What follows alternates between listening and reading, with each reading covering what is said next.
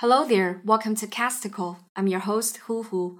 Well, some of you may find it very funny when you hear me introducing myself as Hu Hu, but um, I feel a little bit reluctant to even mention my English name as Mavis because for friends and listeners of Casticle, if you've been following us since the beginning, you must know who I am and my name on the show.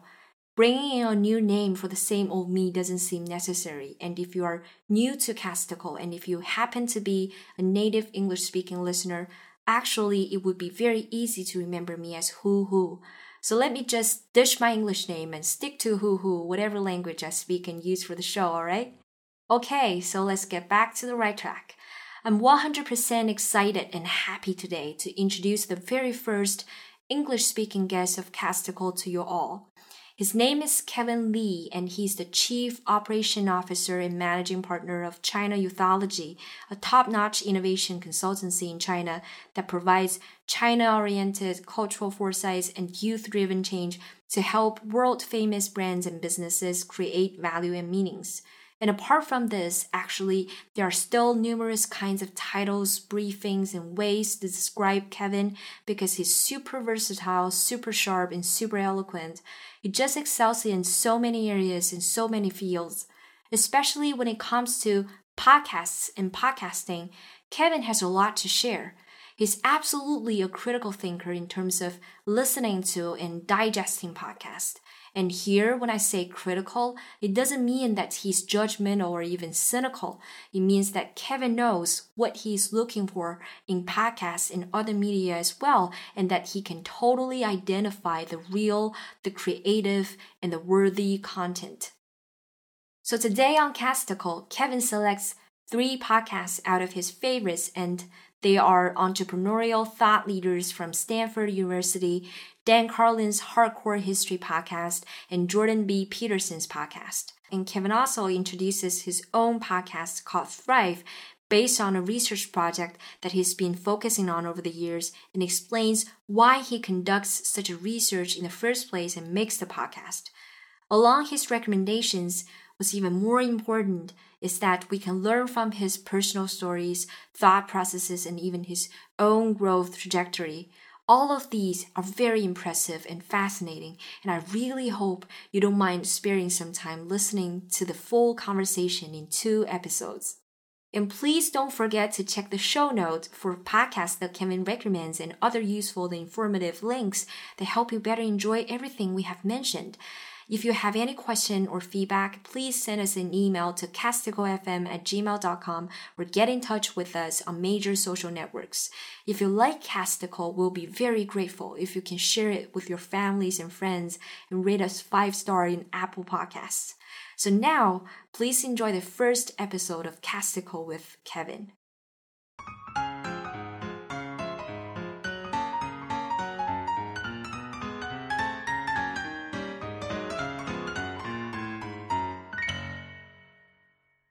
It's just very exciting to have you on Casticle, even though it is just the second time that we actually talk to each other face to face. But um, I mean, the first time I should have recorded the entire conversation.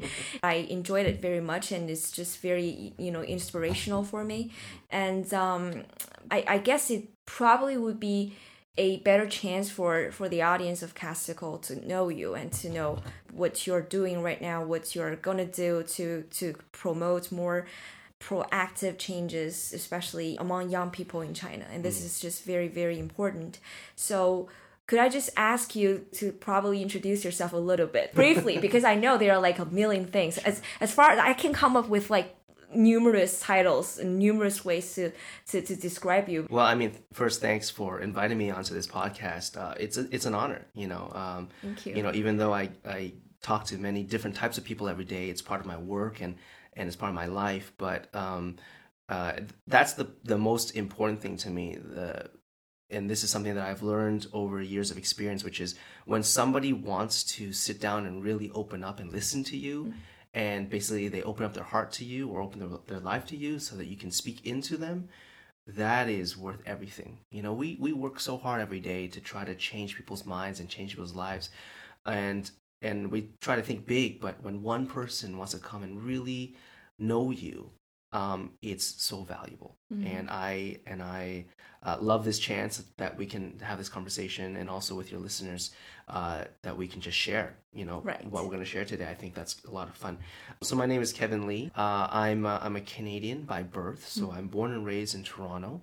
And uh, I lived in Toronto for all of my youth, up through my undergraduate uh, uh, schooling and my degree. Uh, and I've been in China for the last 15 years. And I decided to come to China when I was in high school. So I was, of course, still in Canada. Um, I had visited China once as a young person, and my experiences of China in the 90s was it's dirty and hot and stinky and poor and all these things of course as a as a, a native Canadian who's not prepared to go into a different environment would think and feel so I never had imagined that my future would be in China but actually over a few years of co- of course self-reflection and and self um, exploration I had from high school uh, determined that I was going to come to China and so uh, I've been in China for the last 15 years, and I've done a number of different things. In short, my first job in China was teaching at Peking University. Um, I taught cross cultural studies um, in the Graduate School of Software Engineering. Uh, and then I did a number of uh, uh, roles as marketing manager and uh, product development manager in a couple media companies, um, and eventually doing uh, strategy work in media. So, so my professional work um, in China early on was in media, and uh, I went back to Canada, did my MBA, and then I came back. And uh, for the last ten years, I've been with my partners. I'm now a managing partner and the chief operating officer for a company called China Youthology. Me and my partners started this ten years ago, so we're ten years old today. Uh, and we uh, are researchers first and foremost. We research uh, what is the forefront of Chinese youth. We research um, how, who are they? What is young people's identity today? How is that changing? How is the world changing around them? And how do they go out and engage that world? And of course, through all of that, uh, research, we find opportunity. Um, that opportunity, of course, is first and foremost for young people. What we're hoping to do and what we've been doing for the last 10 years is finding the opportunities of where young people are headed, um, imagining with them what their future could look like and might look like and should look like. And then we bring those opportunities to companies and corporations and brands because they have a role to play or they should have a role to play. And so today we're not just researchers, but we are consultants. And Right. so we consult with uh, companies and brands and organizations and actors in society um, to come together to try to innovate on the future of uh, the life of young people. And by innovating the life of young people, you're really just innovating the future of your society.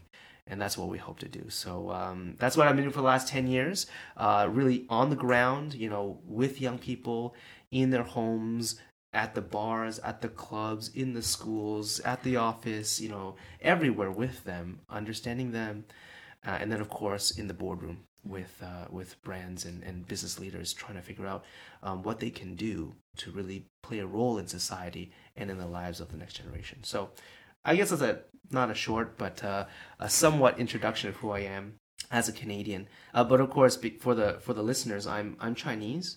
So I'm ethnically Chinese. My my family comes from the southern China region, from from Hong Kong, um, but um, farther back from Guangzhou, and then even farther back from I think it's like Hefei or something. I don't know. um, but um, uh, so ethnically Chinese. So my blood is Chinese, um, but I come from the Western world and uh, very bicultural. You Yes. know, I've always grown up with both cultures, and I think that has served me well. Uh-huh. Now being here in China, now that China continues to grow and to advance, and in many places advance farther than the Western world, Yes. it's a wonderful middle ground to Yes. bring different perspectives. Sure, of course. I guess when you are when you were still probably just graduating from your undergrad studies, your parents should be very, very proud or very satisfied with uh, with your original track. Like probably staying in the West, uh, find a very good job in Canada or the States or something. So why did you choose to come to China? Because that would be like a challenging decision for your parents, I guess. Yes. To yes. accept, for them to accept. Well, it was. You know, I mean, my parents had immigrated from Hong Kong back in the 70s. So they were the first generation to immigrate. And they immigrated, of course, to give us a better life.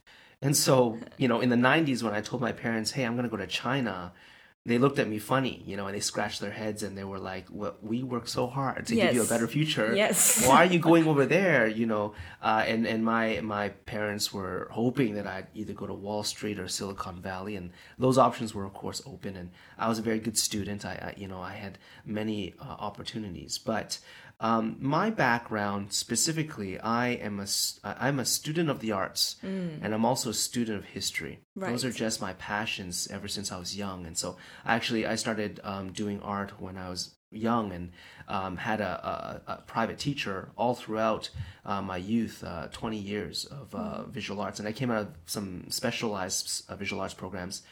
Um, so I grew up as an artist. I grew up doing conceptual art. I grew up, uh, you know, tackling and exploring very interesting, abstract questions about the person, about society, just about issues, and about how to express that in really interesting ways through an artistic form. On the other side, I'm just very naturally um, a history buff. I just love history. I just, uh, I think partly because I'm a visual person. So mm. when I when I read history, when I when I hear history, um, it become it comes alive in my mind. I can see it. I can mm. see it very clearly. I can see the lives of people. Um, I can see you know what the world looks like. And so for me, it's a very vivid experience. History. And um, it's not just stories. For me, history really gives us, all of us, a sense of direction because the only way to really understand where we are going is to first understand where we come from. And if we forget, if we lose um, what we had learned before, then we are actually just making the same mistakes or making the same decisions again mm-hmm. without any hindsight or reflection in the future. And and I had hoped to to um, avoid that. And so um, so I'm I'm those two things, an artist and a historian. And um, so actually back in high school, uh, I I was figuring out what what to do, where what to study, and where to go. Um, you know, going into university, and I was thinking about Wall Street, and then I was thinking about Silicon Valley, and those are very good options. And a few things happened to me when I was young. Like again, I was thinking as a young person, and, and the theme of my life has always been about impact. And uh, and, and so since very young, my my values and the and the values of my family um, it, has been about how do you bring impact to the world? How do you bring value to the world? And so, of course, I was thinking about, well, I could be an artist and bring value to the world. I could, you know, put art on a wall in a gallery and I could impact people.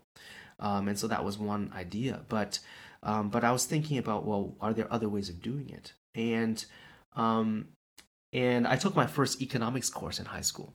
And uh, it blew my mind because before that, all I thought about business was, numbers and i'm good at numbers i have no problems with it it's just boring compared to art mm. so i just thought numbers was just a boring thing um, but then i all of a sudden realized through economics that the world um, looking from the lens of economics and looking through the lens of business it's not about numbers. Underneath those things are humans and relationships. And if you're able to understand those relationships and then, of course, understand those numbers that are with that relationship, uh, you are armed with a lot of very interesting, interesting things to have impact. And so all of a sudden, I realized that actually business is an art form. And it spoke to me as an artist that you know I could do business and I could be very creative in business. I could create new products and I can create new services, but more importantly, I can create new business models. Uh, and you know, we understand that we live in a modern world that's actually a capitalist world, and we we we thrive on economics. And so the business unit um, is one of the most impactful um, entities uh, in our society today. And so I, I was very attracted to that, to think about how can I bring, or using the business unit as an entity, you can, it's a tool to bring impact to the world. Right. And so it really spoke to me as, a, as an artist, um, mm-hmm. that part. But then the historian in me kicked in as well. And mm-hmm. as a historian, I, I, I learned um, as a young person, if you look at different eras and centuries, mm-hmm. um, one of the things that I learned as a young person looking at history was that in, in every generation, there's usually just one or two places in the world where everyone is gathering. And when I say everyone, I mean smart people, bright people, creative people, thought leaders. There's just one or two places in any generation that every young person or every bright person really hopes to go. Now, if you ask somebody, hey, a hundred years ago, where should you be?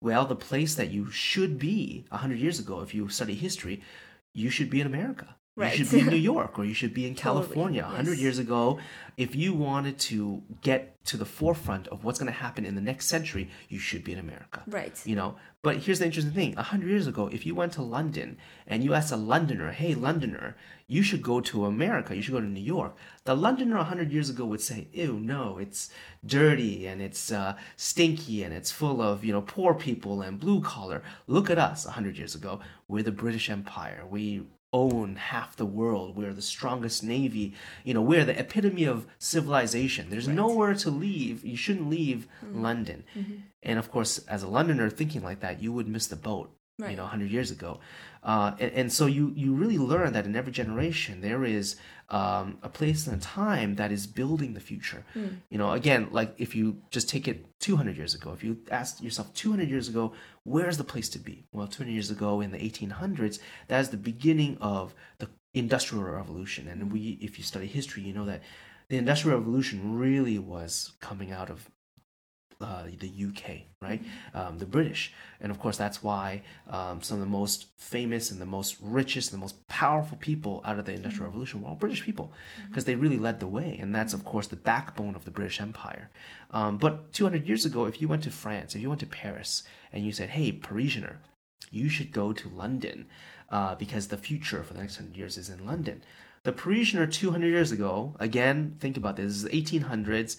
Uh, we're talking about Napoleonic France. We're talking about, you know, post Louis, you know, uh, 16 um, or 14, uh, you know, height of continental Europe, you know, French culture, French empire. They would look at London 200 years ago and say, ew, no, London is full of dirty people and poor people and, you know, just, it's below us. We are the height of civilization. And so, again, if you look at history, you see the recurring patterns right. the recurring patterns of people that feel that they are at the height of civilization and they completely miss mm-hmm. the next place to mm-hmm. be. And so, as a teenager mm-hmm. in high school, I asked myself as a historian, mm-hmm. well, for our generation, where is it? Where is the place to be? Mm-hmm. What what century is the next century? And it was very obvious already. At that point, I said, well, it's China. Now, mind you, in the 90s, you would still go to Silicon Valley, and it's still a place for people to gather. But the right time to go to Silicon Valley was actually the 50s, right? So, really? Yeah, of course. Yeah. So, why the 50s? Because that's really when everything started. You know, 50s and 60s is really when everything started. By the time you get to Apple Computer or Microsoft, you're already three generations into Silicon Valley innovation. Right. You know, you would you would have missed the uh, the the microchip um, you know uh, boom, which was basically the 70s, the microprocessor boom. You know, that's Intel and everyone else. You would have missed Hewlett Packard. That was all out of the 50s and 60s. You know, and so if you don't know history, if you don't know your history, you don't know these things, right. and you don't know the stages of innovation. So I, I, when I looked at Silicon Valley back in the '90s, I knew we were already probably in our fourth generation of okay. of innovation in Silicon Valley, highly competitive, very difficult and also it was attracting a different type of person. It wasn't just attracting the most brightest minds anymore. It was attracting the yuppies and you know the people that will gentrify the place which is of course why today is uh, San Francisco and the Bay Area is so insanely expensive because right. you have people that you know are trying to live the life without yeah. really trying to create now I, am not discounting all of Silicon Valley it's still a great place mm-hmm. um, and there's a lot of bright people mm-hmm. and there's mm-hmm. a very unique culture there but I had to ask myself are there other places in the world that might be just on their first generation of innovation, mm-hmm. their first generation of gathering that really might set a course and mm-hmm. a path for the whole world in the future. Uh, because Silicon Valley has already had several decades of doing it, but there must be other places. And as I looked in the world, um, you know, I saw China, mm. and it just so happens that I'm Chinese ethnically, uh, and so in the 90s and the early 2000s, um, a Chinese person like me who has grown up in a different culture, has different types of educational background and experience, uh, might have a more unique um, value offering. Uh, right. coming here, yes, and uh, and so that's why I came out. That's mm-hmm. why I chose China because I believed that this was a place that was going to see radical change over the next few generations. And I wanted to be a part of that. I just hoped coming out here that I could be a part of it. I don't, I didn't expect to, uh, you know, be the next Bill Gates or something or, uh, you know, single handedly change the world. But I came with a lot of hope to find and to explore what this radically changing, rapidly changing place could mean, and maybe how my small contribution might be a contribution. And so, just thinking about impact, you know, Mhm. I wanted to be in a place where um, the individual in their contribution might be most um, appreciated and most valued. And I thought that China would be one of those places. And quite honestly, in the last 15 years, I believe that uh, my thinking has been correct. You know? Right. and, and I think that my life and the career has has so far Mm-hmm. uh, shown that. Yes, yes, I believe so too. That's why I'm so attracted to everything Youthology has been doing all along, and I think that's very clear. There's a very, very clear and neat message in, in or uh, things that you're gonna share next. Is about making um, active and making powerful impact and try to guide people, try to encourage people to think out of the routines and Yeah. then try to innovate something out of nothing. Yeah. This is the second time that I hear your gathering series because last time when we met each other, we mentioned this, and this was very mind blowing for me because I've never um, talked to someone with a very clear idea of um, of gathering. I think it has a lot to do with you being a uh, history fan or being a history learner all along. If you decide to move to somewhere else, especially you know somewhere that is so distant from your home hmm. and your and your family, you gotta you gotta be crystal clear like what's in there for you hmm. to to to make yourself heard, and this hmm. is super super important. So back to the days that you decided to come back to China and then settle down, that should be right before the Olympics. Yeah, I And that's- came in 2004. Yes. So three years before the Olympics, but already in 2004, I mean, the entire horizon, I mean, for those that are listening that Mm-hmm. actually were in Beijing at that time, I mean, the horizon of China was all just uh, construction cranes. If you if you remember it, it was just construction cranes and dust everywhere because the entire city was being transformed and just built up.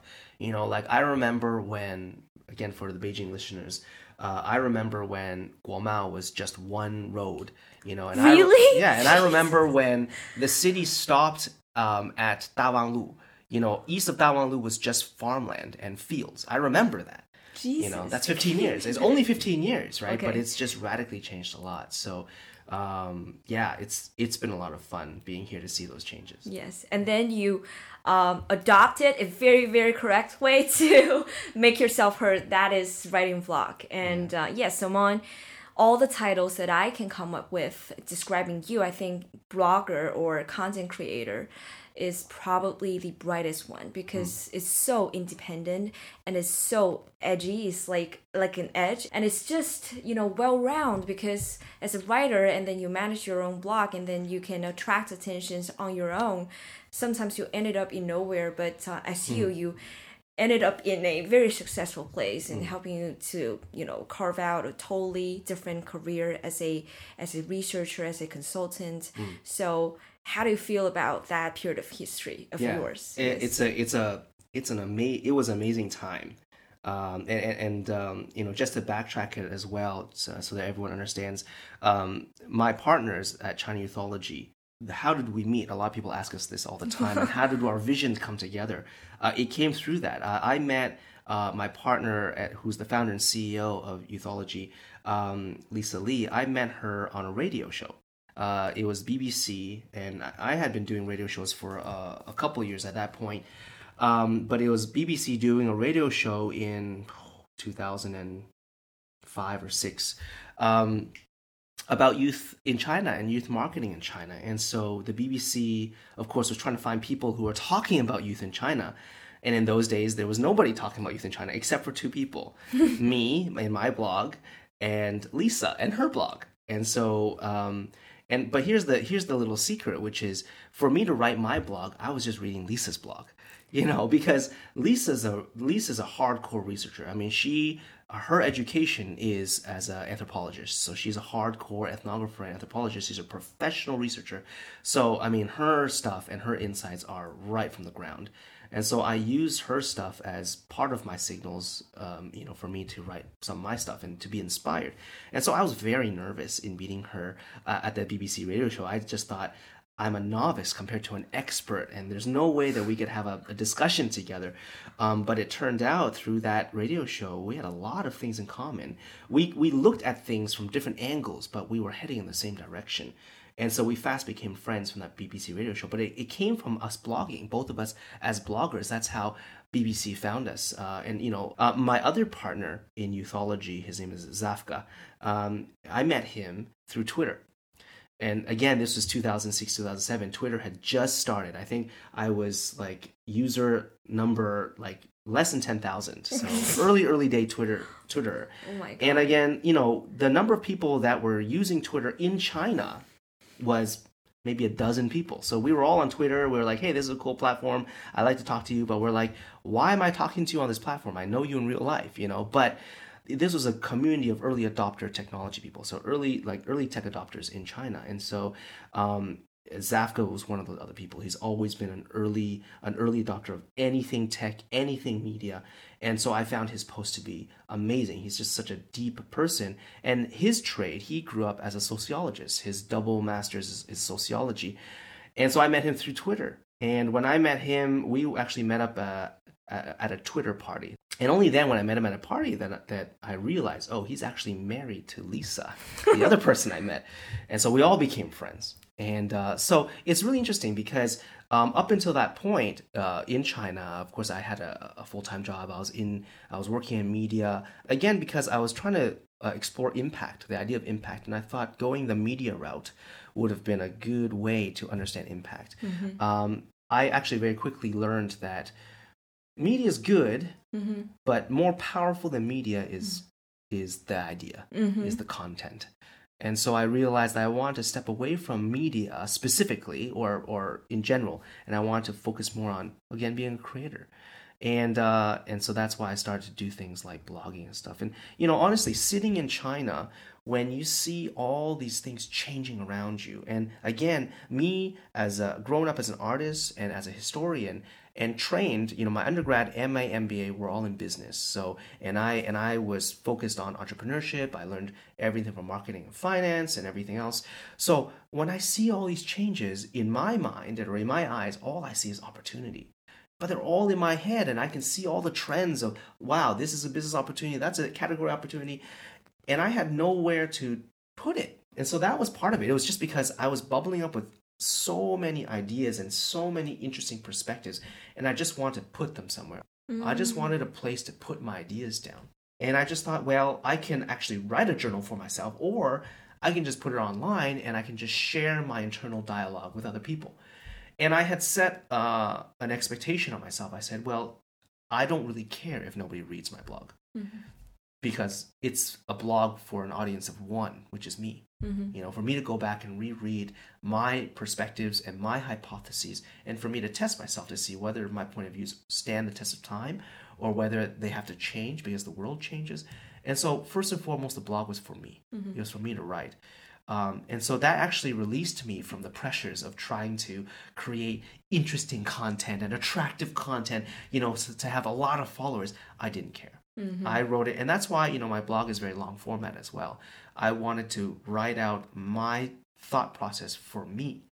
Um, luckily, people started to read it. I don't know why they did, but people started to read it. It was it was also partly because in those early days mm-hmm. of blogging, it was new for everybody. Um, it was just a new part of the internet, but also specifically when it came to China, there was just very few people writing about China in English there was nobody writing about China in English.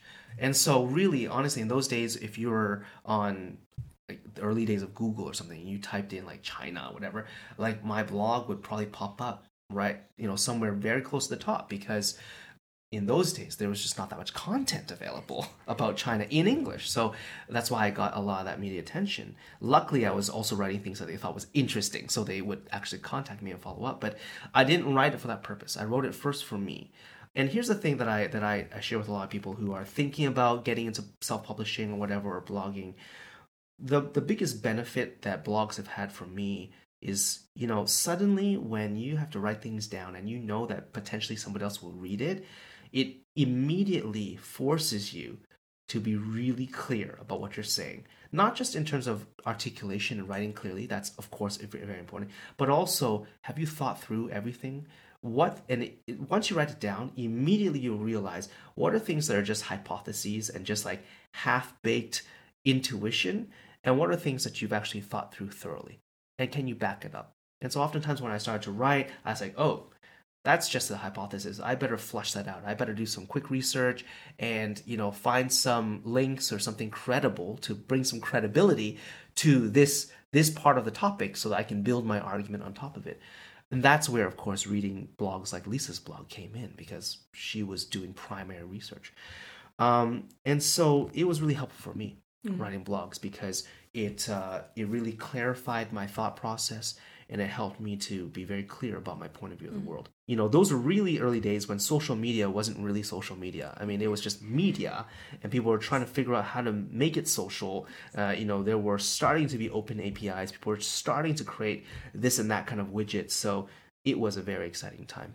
Yeah. It was, yes. And what you have just shared is very heartfelt and it's just very correct to all extent like to to to basically 100% extent is totally correct mm-hmm. because um creating content is just like that like uh, you you need to pass you know your self examination and then you can click the button and yeah. publish yeah. publish it or else you won't be able even to click that button yeah. and and back to the days like probably like a decade ago uh, the entire atmosphere for for independent writers yes. for blog writer was very simple. It's yeah. just like it's yes. just pure. It's just like a pure environment for people to exchange ideas. Yeah. It's so different from probably the current like WeChat writers or WeChat marketers or that's what, what we call it, like Weibo 段子 show. It's like mm-hmm. joke makers. Yeah. Or, or joke. You're right. I mean, yeah. like the environment completely sets up your expectations right. for what's good and what's not. Yes. You know, in those early days, the people that were writing were people that actually had something to say. Yes. And so you're surrounded every day by reading really good blogs. Yes. A lot of them long format, mm-hmm. a lot of them well thought out. Mm-hmm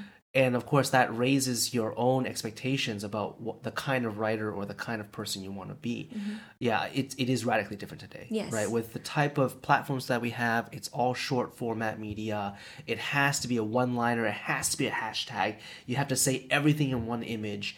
Uh, well if that is how a new person coming into the media landscape understands what is good then that's where their mind goes um, but you know, of course, I'm dating myself now. I'm saying I'm, I'm, I'm, a different generation, or uh, at least a few more years difference, mm-hmm.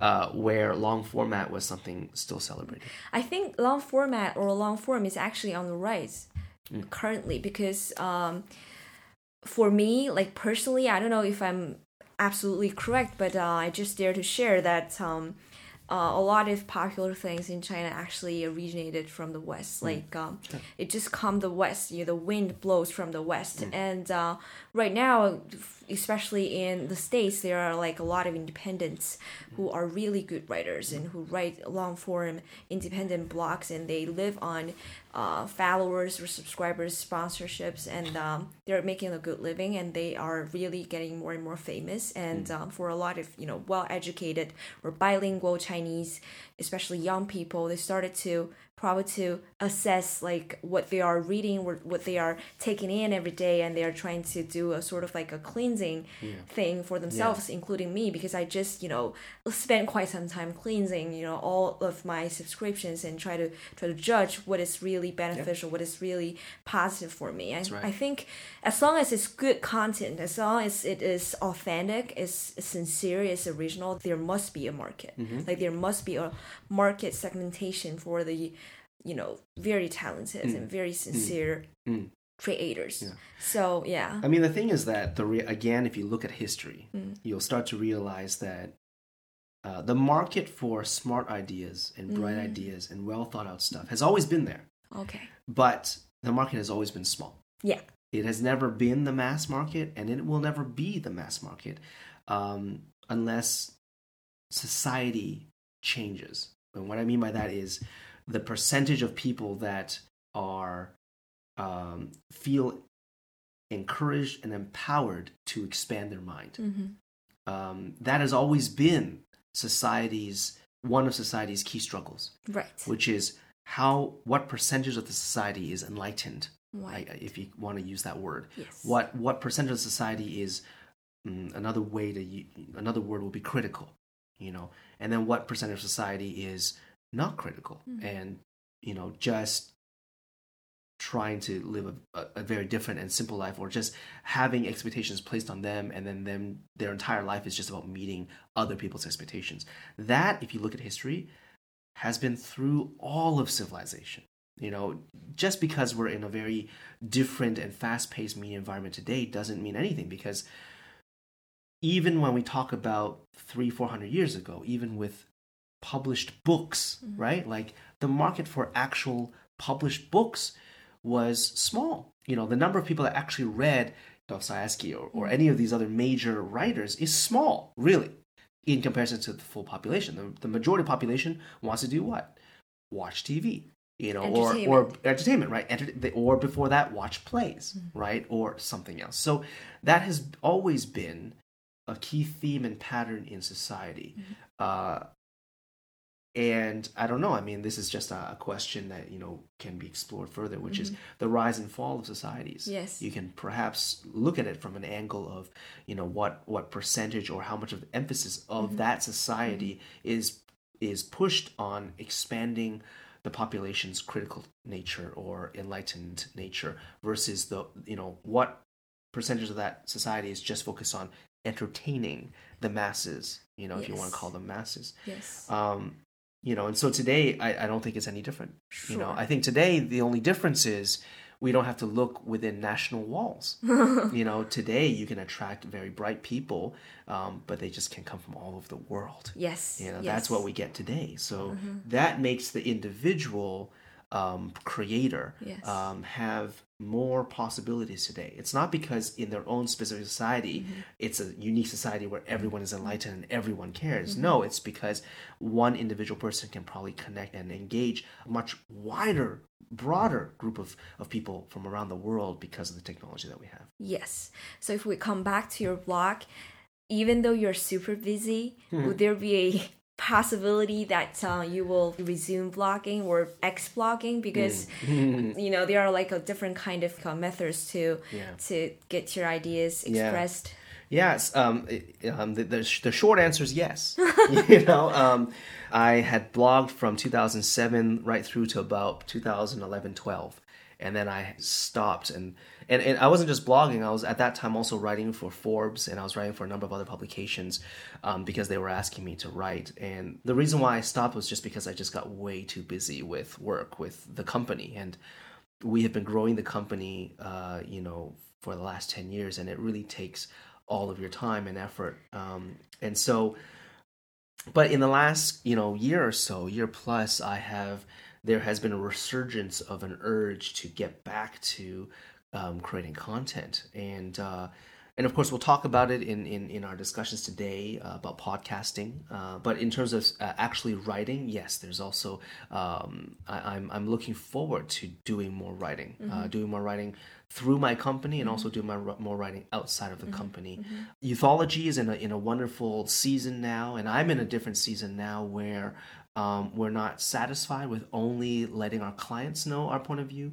Um, and having said that, as Youthology, we've always made public our point of views. Uh, almost every year, we publish publicly for free um, key research. That's part of Youthology. So, for example, even last year, 2018, we, we actually published a book. Like you can buy it on some of the, the key um, book buying uh, platforms. We published a book about the next generation of China. And that's just an update of many reports that we've continually uh, released over the years. A lot of our ideas and a lot of our perspectives are there. And again, just like for my blog, you know, I wrote it for me. Um, the reason why Youthology we publish um, things for free is for young people. Mm, what right. we want to do is we want to give young people the research that we do is not just for clients. Yes. The the key research that we do is for young people. Yes. We want young people to have a window and a and a, and a mirror to reflect on mm-hmm. themselves. And mm-hmm. we want through our research, through the stories that we tell of how we see how young people's lives are changing today and how they see the world. We want them through reading the, the work or experiencing our work to have a deeper self-reflection about who they are, their identity and their life and also the possibilities of what they can do. Right. And so that's why we put out the work. It's really to impact young people Yes. directly. Yes. You know, we do it in one way, and there's many ways to do it, but one of the effective ways is, of course, through creating content. Yes, of course. So getting back to uh, the very theme of Casticle is about podcasts, and you just mentioned that's how you've been listening to uh, podcasts like as a very hardcore fan of podcasts. I have to say that like time after time. I've been sharing with my friends right before our conversation today that I'm gonna interview a very hardcore podcast fan. It's probably the most hardcore podcast fan I've ever met so far. Seriously, because um you listen to serious stuffs. That's a uh you know one sentence conclusion if I have to put anything on top of what we're gonna discuss later on. But um it's just different. It's just different, you know, because when others, especially young people, they're trying to listen to podcasts as a form of entertainment or as a form of light information. You're listening to podcasts in a way that is so compelling and that is that is really trying to broadcast serious stuffs about life, about self, about history. So it's just very, very different. So what's your understanding towards podcasts? Do you feel tired? Like, do you ever feel exhausted, you know, listening to hour-long podcasts? Uh, no, I don't. I love it. And and by the way, I didn't I didn't realize I was a hardcore podcaster. I've never been called that before. So, but y- you are the expert in meeting so many you know uh, people that listen to podcasts. So you definitely know better than I do what category I fit into. I can only say that I just like listening to what I like listening to. I didn't. I really didn't realize, uh, you know, that I was quote unquote hardcore. Um, but yes, it probably uh, has a lot to do with how I understand podcasts as well as how I understand media and what I need it for. Uh, and and of course I can explain. And and having said that, like so, I I only listen to a few, right? I mean, I have probably about a dozen podcasts that I subscribe to, but I probably only listen to a few, um, like like um, frequently or religiously, if you want to call that. Um, and I think that has a lot to do with because I'm very particular about what I want to listen to. Like even for example, you know, like like NPR and even TED, they come they come out with stuff like TED uh, TED Talks, right? They come out with their podcast, and I listen to it. Or like for example, like the BBC or something, they come out with podcasts like about like oh how this is made and like you know this uh, thing in the moment in history, and they're great. I mean they're they're fine, but um, a little too light for me. You know it's just it's just every episode is something completely different and it's, and it's only touching the surface. And the reality is that's not what i need from a podcast. Um, and i think that has everything to do with the context right? The context is number one um, when and where am i listening to podcasts podcast is probably one of my only alone times um, because of the work i do um, how busy I am, and also uh, family life, you know, and all the other um, demands that I have uh, in community. I, I'm a community leader in many different uh, areas, and so I, I'm pulled in many different directions. I have lots of responsibilities, and, and most of the time it's with people. So the time that I have alone is very, very seldom, and it's very precious. And so when I have time alone, I the most important things for me is to learn and to be and to have a deep self-reflective state. And learning doesn't necessarily mean always just reading new stuff about new subjects. Learning is just about the the key of learning is really about reviewing your process and figuring out whether or not there are whole new processes that you haven't considered yet. And uh, and that's a lot of, of what the podcast is for me and you know for for example I, I listen to podcasts when I'm doing the dishes, you know, in the kitchen, you know, when I'm when I'm doing chores, um, or, and especially when I'm running. And so I love long format podcasts because then I can listen for like an hour or two hours, and I don't have to stop running. you know, and I can just run for a long time. And You're just a be great on one. runner then. well, I used to be. I, these days, it's different. But um, yeah, for me, it's it's a it's the personal time, and and and as as I was mentioning already earlier, I get headlines from other places. I have other media that can help me understand trends and you know this and that. I don't need podcasts to do that for me. You know, and of course, having said that, I work in a cultural research company. I see new stuff every day. I see trends every day. So I have no shortage of that. You know, that's my that's my work. That's my life. Um, but when I'm alone, I want to be able to step back from all the fast stuff, all the surface stuff, and I want to be able to go deeper. I want to be able to make sure that I am understanding myself better and I am critiquing my own point of views of the world and I'm challenging myself in terms of how I process the world. And that requires deep and long focus and and uh, deep reflection. So my podcasts, I guess, reflect that, and they also, of course, um, feed into the few pleasures I have. You know, and the pleasures I have are things like history and. Now I don't read history books because um, I spend my reading time reading other things that I need to read. So reading for me will be about learning a specific theory or a specific practice that is more applicable um, for either work or family or the organizations that I lead outside of work. Um, they're very strategic. The, the books I read are strategic. By the way, I have not read a fiction book since I don't know, maybe since I, I was a kid. I, I, I decided uh, other than Harry Potter, I did read all of Harry Potter, okay, but other than Harry Potter, which was a an anomaly, other than Harry Potter, I have not read a fiction since I was a kid. I just realized that my time was better spent reading nonfiction. Uh, it's just there's so much more there. So for history as well, I like listening to to other people talking about it, um, having their two cents on things, going way deeper. So in terms of the general themes of what I listen to, um, I mentioned already history. It's my it's one of my key opportunities to really dive deep into history. And you really need it. You really need to dive deep. You need to go really deep into the different what ifs, the different theories, the different contexts. And as you listen to it through podcasts, you can imagine it, and then it can bring up a whole bunch of different ideas uh, to your mind. So history is one area that I listen to. The other area, of course, is still business. Um, but what I'm listening to is not business news. I'm listening to, I would call it business reflection. Uh, that includes leadership reflection. That includes all that stuff. It includes innovation reflection. It's just about actually what it is. It's it's smart people reflecting because that will give me a chance to reflect on myself and how I do things. So I like to listen to um, innovators and how they reflect. Um, the last part that I li- listen to is uh, spiritual matters. So again, that's very a very deep and fundamental issue, area that everyone needs to spend time on, which is to know yourself spiritually. You know, we are physical and we're mental and we're emotional, but we're also spiritual, whether we like it or not, whether we realize it or not. And it requires attention, it requires focus, and re- it requires time. And so I listen to a lot of spiritual matters um, to also help me um, explore and to go deeper into my spirituality. Because I was just about to ask, like, uh, why you think audio content is the ideal format for you to digest or to receive any information or any interesting reflections or analyses of history, spiritual topics, or uh, business reflection, as you call it.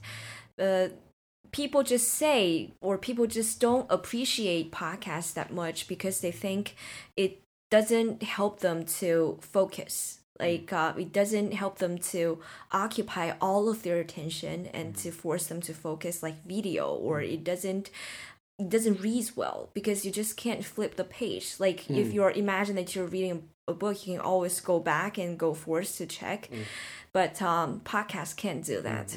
But i think uh, you know the latter part you just you just explained the reason why you appreciate podcasts that much. Yeah, I mean, part of it is also, again, because I'm so busy, like usually with my eyes and with my hands. But there is a special place where my eyes, my hands are busy, like chores or running, um, and I don't need to be doing work, uh, you know, and I don't need to be, let's say, face to face with other people, and that's my time.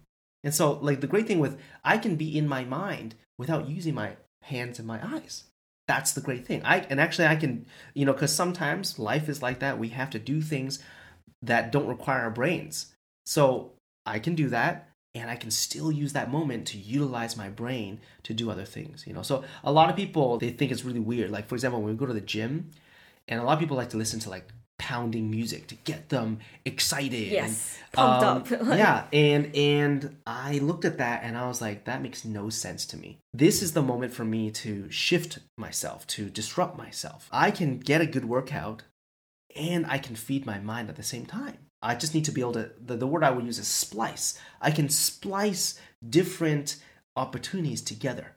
And actually, that makes me much more productive. So, a lot of it has to do with productivity. Yes. You know, like uh, my life is, and the way that I uh, design my life is one where um, it's highly productive. And so, part of that is being smart about what you're doing at, at any given time and how you can use some of that moment to do some of the other things you don't get a chance to do. So like, like learning. Yes, I totally agree with you on that. So basically, it's about multitasking. It's about yeah. you know, like for each minute you have, how, how many resources you have at yeah. hand, and or then how, how you, to yeah. allocate and distribute your attentions and your energies Exactly. Yeah. Or how do you make that moment uh, the most valuable that it can be? Sure. And so, honestly, podcast is a great solution mm-hmm. to make some moments that originally might not be so engaging mentally. Now I can add a whole mental quotient mm-hmm. uh, on top of that, mm-hmm. and uh, that makes the whole moment much more valuable. So, um, we are recommending three episodes, and one is business, one is history, one is on the other the, the, the other one is on uh, spiritual spirituality and religious like studies. Let's mm. call it that way, sure. because sure. it's definitely more than religions yeah. because especially after me like trying for a couple of times and finally you know getting my own takeaways from the content and then i started to realize it's not just about religions yes. That's it's right. totally not just about religions. That's right. So, um, could you just tell us the three podcasts that you're sure. going? Yeah, gonna... yeah. Uh, so one that I that I recommend is uh, um, Entrepreneurs Thought Leaders mm-hmm. uh, series, which is uh, made by Stanford University. Mm-hmm. So it's Stanford. It's actually a course or something, uh, and so undergraduates and graduate students will go and. Um, it's a it's an interview format, and they interview every time every single time they interview a luminary from Silicon Valley. So, uh, you know, some amazing people who are either entrepreneurs or business leaders or innovators. And it's an interview from some of their most um, seasoned professors um, that dives deep into whatever the issue is. Oftentimes it's an innovation based issue, a lot of times it's a leadership based issue.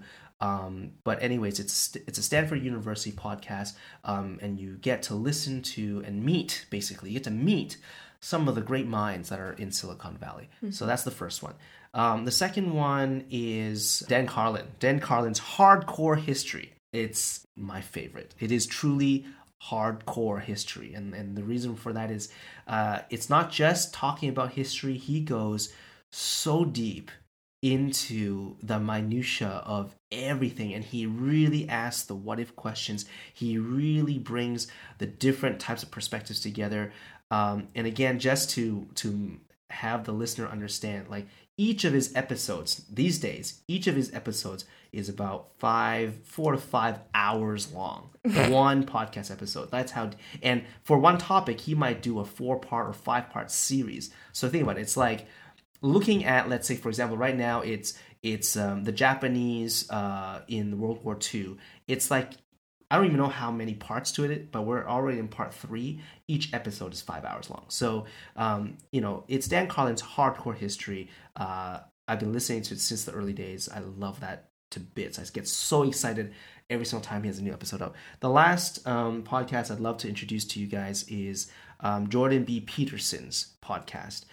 Jordan B. Peterson is an academic um, out of um, University of Toronto, um, and he comes from a lot of different schools, um, whether it's about um, evolutionary psychology, whether it's about sociology, whether it's about philosophy, whether it's about just spirituality.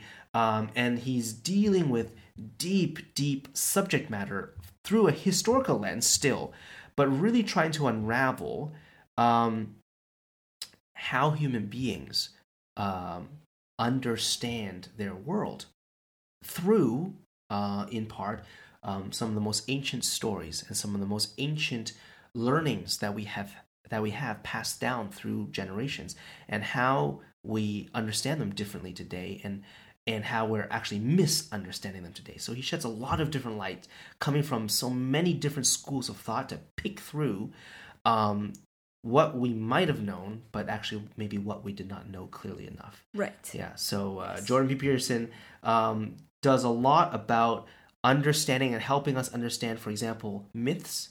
It helps us understand um, how what are the values that we're really getting from the stories that that we built our lives on, where we built our our, our societies on.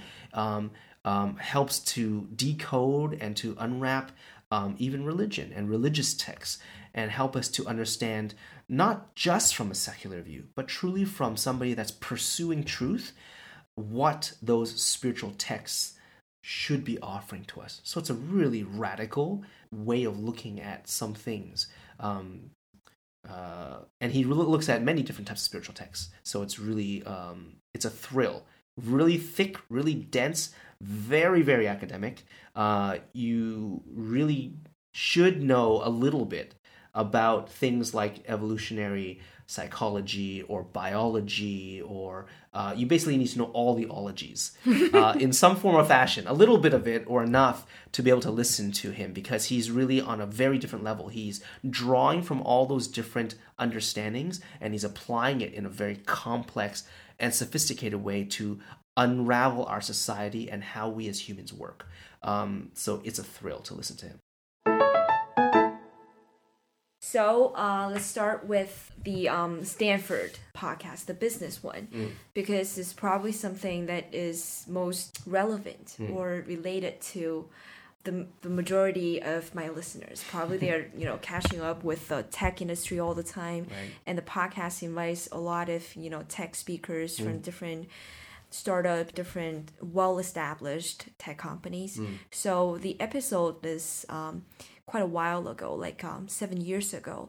is an interview or it's a keynote speech given by Melinda Gates, mm. wife of um, Bill Gates, but um, it's not a it's not a ideal title because she herself is a very successful right. entrepreneur, innovator, and um, right. you know community contributor. Mm. Because I have to say, like um, just a week ago, I didn't even appreciate her role that much, but um, I'm watching a series of documentaries made by Netflix these days. It's called Inside Bill's Brain. Mm-hmm. So it's about Bill Gates, but it's not just about Bill Gates. Mm-hmm. Melinda was in the uh, documentaries and i then i started to appreciate like how smart like, like how intelligent yeah. she is yeah. and then you just came back from the uh, goalkeeper conference right right yeah. right right right yeah i mean it's a great uh, talk and actually i was surprised just re-listening to it again how many things are uh, consistent about what she talked about in 2012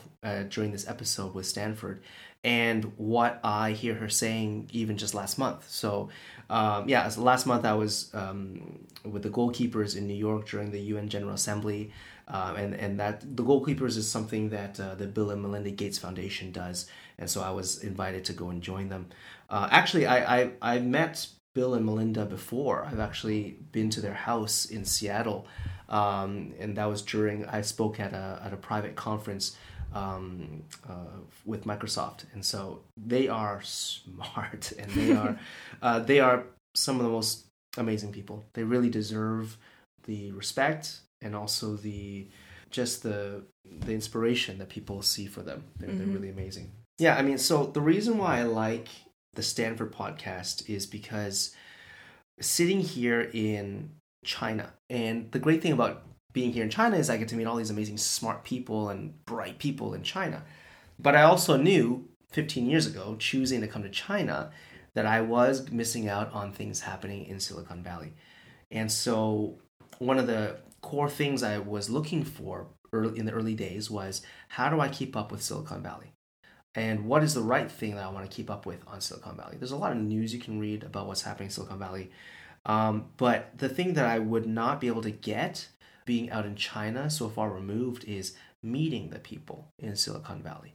Uh, the news you can get everywhere, you know, tech trends, who's doing what, but what you don't get being in another part of the world um, is knowing the people. And so I wanted to try to fix that in some way. The Stanford uh, podcast is important because it's an interview model and they don't just talk about what you're doing, they really talk about who you are and how you came to be. Mm. And for me, that's really important. It's really important as in, in terms of self-reflection to be able to compare and contrast to these really amazing people in Silicon Valley, not just because they're successful, but really because they think differently and because they do things differently and they're innovators.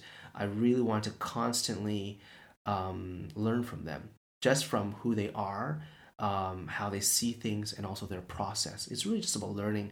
And I, I just want to surround myself constantly with the smartest people in the room. Now, the room I'm talking about is the world. So I think I am surrounded by some very smart people here in China, but there are some really smart people in other places. So one way to solve that is to um, get in touch with them through media. And this podcast is great because they, we really get to dive deep into their minds. Linking to to this episode with Melinda Gates, you know, uh, we, will talk a lot about, of course, what they're doing and the key themes. But you know, even right out of the gate in this episode, what you hear first, which I love, love, love, the first 15, 20 minutes of this episode is just Melinda Gates talking about how she grew up. For the most of us who don't know Melinda Gates personally, we don't know her background um, we just think of her as the wife of Bill Gates, even though it is the Bill and Melinda Gates Foundation. It yes. has been that way for 20 years, but we assume that Bill is driving the ship, and we just do not notice or look at Melinda and her story. But in this episode, you hear the first 15, 20 minutes, Melinda really talks about how she grew up.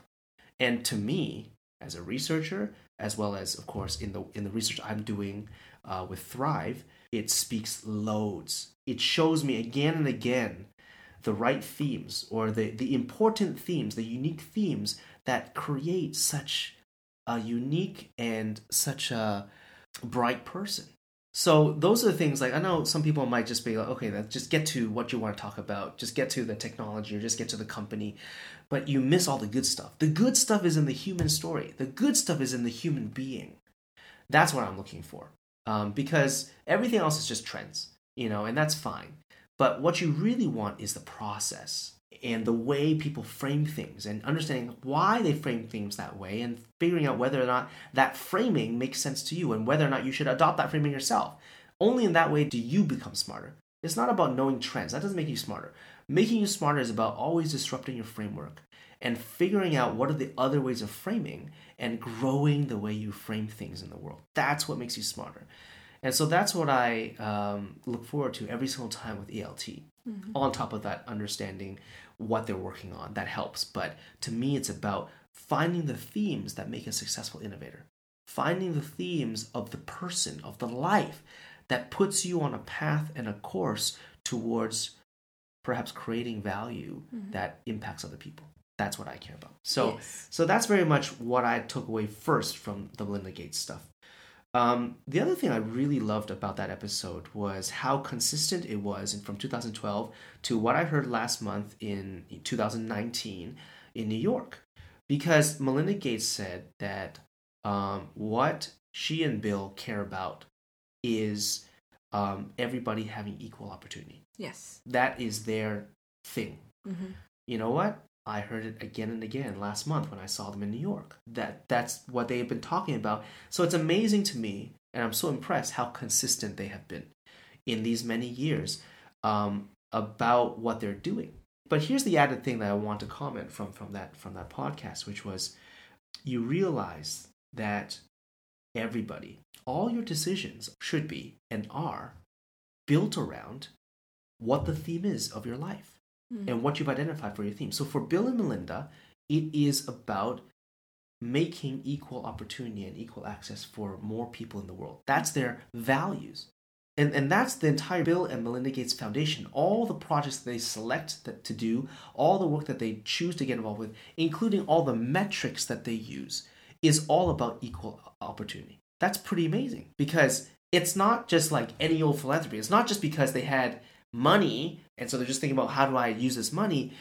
Their entire life and everything they do is built around and starts from identifying their core value. And here's the here's the thing to think about, which is if you think about for yourself and I think about myself, not everyone's core value is equal opportunity for Yes. everybody, right?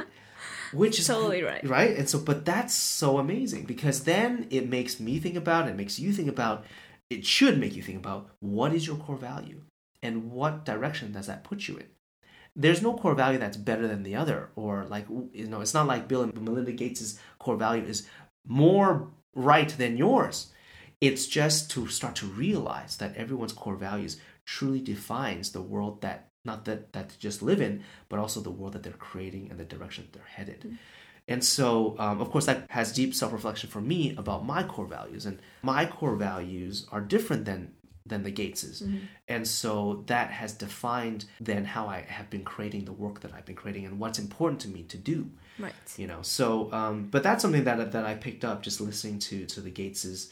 Um, you know they have been consistent and clear about their core values and they make all their decisions based on their core values. They the, the time they invest not just the money but the time which is actually more valuable than the money. And their thought process their their their their, their energy of their minds the, everything they choose to invest in is based out of their core values. Yeah, this is totally right. Especially uh, the thing that you mentioned as recognizing the core value in yourself, no matter what it is, is it's definitely in the speech of Melinda because um, throughout the one-hour episode, she was constantly inspiring everybody out there, no matter it's in the in the hall or as an audience, to to see like where your passion would be like where your enthusiasm would be and then try to leverage the creativity or uh, curiosity in yourself trying to innovate something. So this is totally consistent and this is entirely the same message that's being delivered in the documentaries by netflix or mm. in any other podcast mm. that Bill Gates was on. Mm. Because Bill Gates was actually on one of Reid Hoffman's Master of mm-hmm. Scale like, several days ago talking about tech history. But um, as he just forwarded his idea in this episode can still sense the very mm-hmm. message that's right. that's in his speech that is so right that is so the same with uh, what Melinda trying to say like several seven years ago. And um, but uh, what surprised me in this episode the most about Melinda's interpretation in terms of innovation. Uh, one sentence I memorized is so deeply and so clearly is that innovation doesn't have anything to do with technology. that's right that's But right this is something that is so mind blowing because I always think that um, innovation should be technological. Hmm. it should be new in terms of you know means, in terms of formatting, in hmm. terms of probably nowadays in terms of algorithm, in terms of models, in terms of machine learnings. Hmm, but um, to her and to them, the innovation is not like that. So how do you understand Yeah. innovation? Well, I completely agree, and I mean it speaks to why at Youthology, you know, we're an innovation consultancy. Um, but the way we frame innovation, we come from a cultural perspective. So we understand and we help our clients understand, and, and they realize it too, that um, innovation, there's so much innovation that's not technology based, right? In the end, you have to go back and you really have to ask the fundamental questions, which is what is innovation? What's the point of innovation? Like, what is the end objective of innovation, right? It's not just to change things just to change things. That's not the point, right? Mm-hmm. That's spinning wheels and not going anywhere. So, ever since, for example, fire or the wheel, the whole point of innovation is about improving lives. There are many ways to improve lives. Our society is not built on technology, our society is built on relationships. And our society, meaning human beings, are built on how they understand the world and how they understand themselves. There is a massive, massive space for innovation, meaning improving someone's life by just helping the person see themselves differently Right. and helping the person see their life differently. You don't need technology to do that. Mm-hmm. Now, technology is powerful and it helps disrupt you because it might change a behavior, it might change a context, which then hopefully in turn helps you to realize yourself and your life differently. And of course, you know, because technology is working on a behavioral level, it's more easily measurable. Mm-hmm. Because you say, look, I moved everybody from the Walkman to the iPod. You know, it's countable. Or I moved everyone from from buttons on a phone to a smart screen. That's measurable. So you think, oh, that must be innovation.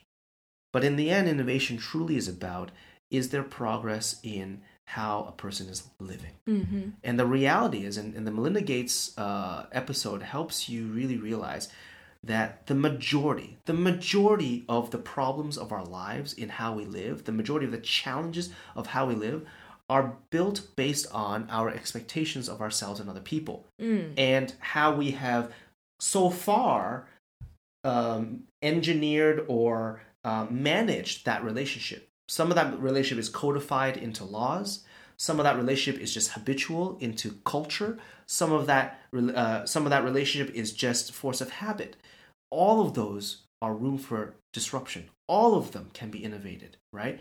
You can innovate when it comes to policy and laws. You can change the way society um, works just by a top down approach in laws, but you can also change it bottom up in terms of how people approach relationships or how they approach relating to other people. Because here's the thing I don't know if you've ever seen it, but you know, I do it all the t- I see it all the time in my out of work uh, life scope. Uh, I do a lot of counseling. I help a lot of people, and I speak into their lives. And the amazing thing is, I see this time again and again and again, which is once somebody realizes something different about themselves, they they their identity changes just even a little bit. It radically overnight changes their whole lifestyle. Mm. You don't have to bring technology into it because when they see themselves differently, all of a sudden they do things in life differently and they approach life differently. That's innovation. But again, yeah, like you said, most people today, we only attach innovation to technology innovation because, well, that's what's talked about in news. Uh, the other types of innovation are actually much older um, and actually much more relevant. And so Melinda Gates talks about it, but she also talks about it from a from an Africa example. It's very real, right?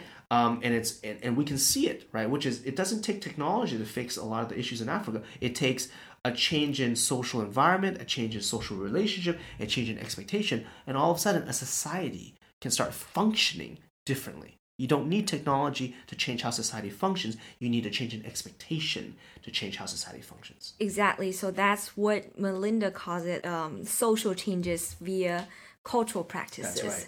Yes. So this is so impactful. Like this is so full of power. And um, she just shared a lot of firsthand experiences when they try to do good things in underdeveloped countries. For example, in India Right. or in Africa, Right. especially some you know women related issues. For example, try to promote the usage or you know adoption of uh, contraceptives Right. and how to convince women to to adopt contraceptives. Right. It has nothing to do with technology because you know it's just you know very simple words. It's just very simple descriptions. So it's such like a very interesting learning journey, Mm. even for Melinda and for Bill, to realize that um, you know how people talk or how people communicate each right. other matters the most in terms of That's right. you know promoting progress. That's right. Yeah. So that's why, for example, we even have to take back, we have to reclaim the word social innovation. Hmm. Today, we think of social innovation, we just automatically think NGO, but that's not social innovation, right? Social innovation, and for example, and on top of that, cultural innovation is just about how can we rethink and redesign the way people interact with each other. I mean, that's the whole school of, for example, design thinking, right? Mm-hmm. That is pushed by companies like IDEO and stuff like that, design schools, and the D school in Stanford, right? All the same thing, but they just come from it from a different standpoint, which is human centered. I can design my way to changing the way people en- engage, but not just from a design and a behavioral perspective, but again from an identity perspective, from a mm-hmm. values perspective. If you can introduce different values to a person or to a population, you can radically change the way that whole society engages each other. That's true social innovation. Mm-hmm. And so I like I mentioned, that's actually what we focus on in youthology. But do you think that's enough? Like what Youthology is doing on itself or on yourselves is enough? Because I think there is a lack of innovation, or at least there is a lack of motivation to to participate in innovation. A lot of young people nowadays are still very occupied by their personal issues, whether it is education or it is career development Right. or their personal relationship or family wise anything like that. All these troubles are really really bothering and uh, young people are not available or not capable to to do more That's right. things radical That's like right. to if you convince me to uh, participate in so-called like social innovation if I were a high school student preparing for college entrance examination. I think that's totally out of my mind, like mm-hmm. to even think about it. That's right. Yeah. You know, and, and so actually that's where me and Melinda Gates, that's where we have a little bit of a gap. Mm. You know, um, you know, she's focused on, and the Gates are focused on equal opportunity for everybody. But exactly the the situation you mentioned, um, high school kids or whatever. Like, let's say you're not in Africa starving, right? I mean, that's important, and that's hundreds of millions of people. That's important, but this person you're talking about is not the starving African, right? You're talking about maybe a middle class person, um, you know, and how can they innovate right and and and that's and that's where that's actually where i'm focused on right mm. which is um, it is eh, the gates of the world have the resources and also the time uh, and also the exposure to maybe work on equal opportunity for let's say um, impoverished uh, peoples all over the world um, but there is a whole other group of people that it might not be impoverished in that way but in terms of opportunity um, a lot of opportunity is passing them by. Mm. And the reason why it's passing them by is not because of lack of access, but it's actually lack of motivation. Again, it's because the issue is not about they can't reach for it, it's because they don't even know that they have the strength to reach for it. Mm-hmm. It's because they don't even know how to l- take their arm and then s- extend it forward. Mm-hmm. And that has everything to do with how they see themselves and how they see the world. And so, like, coming back to your question about, like, it, what is youthology doing? How can youthology do? how we see the problems is different. There are different tiers to the problem. I think I think the Gates Foundation is working on the most lowest and broadest tier, which okay. is the physiological equal access, which has to be done, and somebody has to do it. And thank God that the Gates are, are working on that. But after or on top of the physiological um, issues, there are higher level issues, right? Which is like how how do we break through from just being so pressured into just doing things that please our parents or please society um, you know or just just trying to get ahead and just get a, a, salary you know instead of really knowing who i am and maybe what i should be doing in this life you know and if a young person doesn't matter if they're teenagers or you know into university or afterwards if they're consumed in those 10 15 20 years all just about keeping up with everyone else in that way, pretty soon they're going to be like 30, 40, 50. They're going to turn around and realize they didn't focus on the actual things that mattered. And they will have spent their lives just trying to run a race that actually doesn't matter. And to me, that's the biggest injustice. Mm-hmm. What I'm focused on is this other injustice, which is those that have access but don't take it. Mm-hmm that for me, I get angry when I think about it. I feel mm-hmm. sad when I when I think about it. Um, and again, those are things that are completely solvable. Mm-hmm. Those are solvable problems. Mm-hmm. It's not like what the gate the gates are solving really hard problems, like things like literal access and how do you create the systems in mm-hmm. place to offer that access. But this one is the systems are already in place. You can have options. You can go different places. You can think about the world and think about yourself differently, but you don't. It's it's like somebody that has been hungry for so long and you put food in front of them and you say it's yours for free and they just look at it and they don't pick up a chopstick or a fork and put it in their mouths what's the problem there? Mm-hmm. the problem is all in their mind. It's all in how they see themselves. Maybe they think this food is not really for me. Or maybe they think if i eat it then they'll charge me money. Mm-hmm. or maybe they think i don't even have the strength to lift up a chopstick right? Yeah. It's all in their mind. Yeah. To me that's an injustice. To me that's a problem. And it doesn't it's not solved after you have a million dollars. It's not solved only after you know you're successful in your career. It needs to be solved when you're a young person mm. the younger the better because then then you can really have impact on the trajectory of your life mm-hmm. if we only start thinking about these issues only after we're quote unquote successful in society most of us by the way won't be successful in the way society looks at it totally, okay yes. we will spend the rest of our lives you know, figuring out how to live, okay?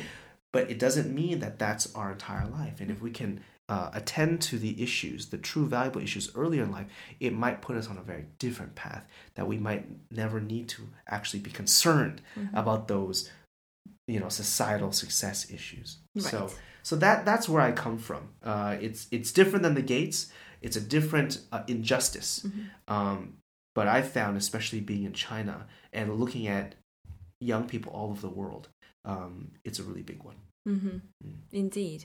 So the volunteerism that uh, Melinda endorses is something to to achieve is something to acquire for basically everybody out there, especially the young. You know, I, I don't think I'm the only one who would be confused or who would be very, very upset seeing, you know, social news, especially in China. Like there are like a lot of sad and upsetting social news in, in China like every day mm-hmm. about uh, the, the aftermath of bad education, right. aftermath of bad parenting. So, right. uh, so it just seems volunteerism or such innate motivation to make contributions seems very far fetched. Yeah, well, you know, this is how I would frame it. Volunteering is important, but a lot of people frame volunteering as this is my part in making society better. Mm-hmm. Now, that's true. I mean, when you volunteer, you are definitely adding value to some value into making society better. But a lot of people don't realize what the true value is of volunteering. And when they don't realize it, that's why they don't volunteer. Mm-hmm. The point is not just about helping that issue, you're doing that by spending your time. Mm-hmm. The key value of volunteering is still about learning yourself. And now, the majority of a lot of young people that I meet every day, you know, at Youthology, we, we, we meet lots of young people. The way they look at their time today, it's like, I need to be working on something that creates my future, right? But when they say that, what they really are saying is, I need to figure out how to make money because they have equated future to money. Now, of course, you do need money to survive and to thrive, but the young person today, especially here in China, is really concerned about this money issue really young now. Like we're talking about like primary school. And so we're hearing lots of the next generation talk about like, I don't want to spend time on hobbies and interests. You know, I don't want to um, go and have fun everything I do has to be about giving me skill sets that gives me a career. And it's because nobody's taught them, nobody's shown them what is the true path to finding value in life. Mm-hmm. And also, honestly, what is the true path to finding good money in life, too? Melinda Gates talks about it, right? The path to finding a great life is through knowing yourself better. Right. And you only know yourself better through your hobbies and your interests and also through volunteering. Mm-hmm. That's actually the value of all volunteering that most people don't understand. When you volunteer, you get to know yourself better. And this is the same thing with things like hobbies and interests. Actually, mm-hmm. hobbies, interests, volunteering, and fun mm-hmm. are all one thing. They really are all one thing. And I and I truly hope that everybody focuses on that. That they make it a very high priority and a high value in their life to make sure that they have hobbies and interests and volunteer, like serving other people, and have fun. Mm-hmm. Because it is through those things that you can really start to know yourself. And only through knowing yourself in our modern day can you truly find the path that's right for you. And that mm-hmm. path might not be directly, oh, there's a job description that fits me, but the path is much more about these are the things or the environments or the types of activities that I was created to shine into, mm-hmm. you know, or maybe I bring more value than the other person. And when you can find the areas that you bring a more unique value, a more distinctive value, you have just a better ability. Um, that's where, honestly, the money is. That's yes. where, you know, I mean, you know it and I know it, right? Like my, my whole life has been the same thing. My whole mm-hmm. life has been following and pushing on the things that I'm passionate about, being passionate about them and it has created an entire career for me mm. that I had never imagined. If you had told me 15 years ago, coming to China, that I would be today a consultant, and you told me that I would do it from doing research and doing culture, I would laugh at you because I would never have imagined that. It's so far beyond what I had ever seen as a young person. But, you know, that's life's journey. Life's journey is about pursuing the things that you're passionate about, not just because you're passionate about that, but really because through it you can really know yourself better. And know yourself better you can make better decisions for yourself mm-hmm. and go forward. And, and, you know so that's that's that's where i think volunteerism is. And melinda gates really talks about that uh, you know how volunteering is important. Uh, she thanked a lot of the the volunteers that help get their stuff done. But you really need to understand that each of those volunteers are actually on their own journey. They're on their own journey figuring out what does this cause and what does this issue mean to me and it goes back to what we were talking about before. Really, what all this stuff does is help us to refine what is our core values. Yes. If we don't know our core values, we don't have a direction in life. Yes. If we don't, if we haven't found our core values, we do not know how and in what direction should we be building. Mm-hmm, I totally agree with you on this. Even though this kind of like integration is still a luxury uh, to young Chinese people, but I believe that um, there will be a possibility, or there will be a lot of potentials for everybody to.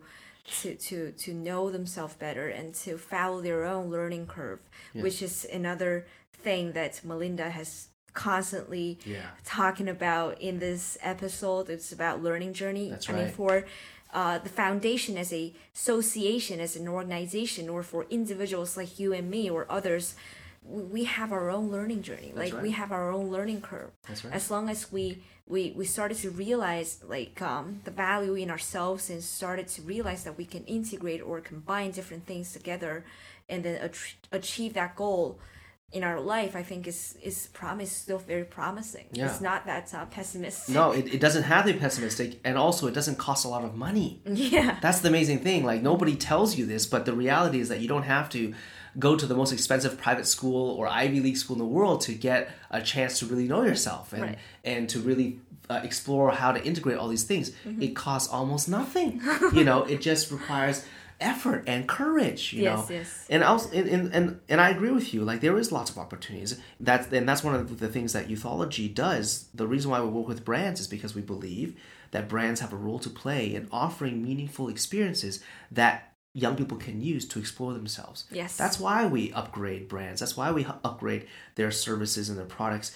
It's not just for them to make more money, but it's mm-hmm. really so that they can offer something truly valuable and truly provocative to young people. Like you said, you know, maybe right now the environment's not perfect, but we believe that actually companies and brands in their products and mm-hmm. services mm-hmm. can play a part in that so we can start to offer something and in some areas to really break through and disrupt for a young person.